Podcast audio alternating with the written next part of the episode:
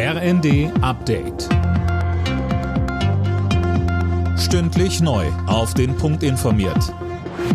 Ich bin Linda Bachmann. Guten Tag.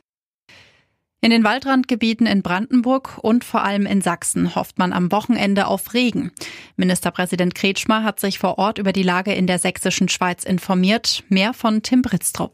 Es bricht mir das Herz, unsere Heimat so zu sehen, sagte er im Anschluss. In dem Nationalpark brennt es seit Tagen. Den betroffenen Regionen hat Kretschmer Hilfe beim Wiederaufbau zugesichert. In Brandenburg haben die Einsatzkräfte das Geschehen aktuell unter Kontrolle. Für Entwarnung ist es aber noch zu früh. Nach dem vorhergesagten Regen jetzt am Wochenende ist in der kommenden Woche wieder starke Hitze möglich. Die Gefahr bleibt also hoch. Die Russen wollen bei den Verhandlungen mit den Amerikanern über einen Häftlingsaustausch offenbar auch den Mörder aus dem Berliner Tiergarten freibekommen. Vadim K. sitzt allerdings in Deutschland in Haft. Die Amerikaner haben die Forderung zurückgewiesen.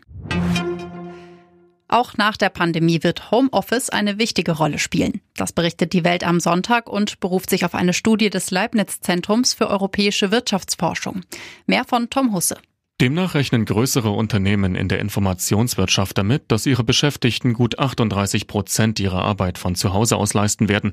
Im verarbeitenden Gewerbe ist von 14 Prozent die Rede. In beiden Bereichen ein deutlicher Anstieg, heißt es in der Studie.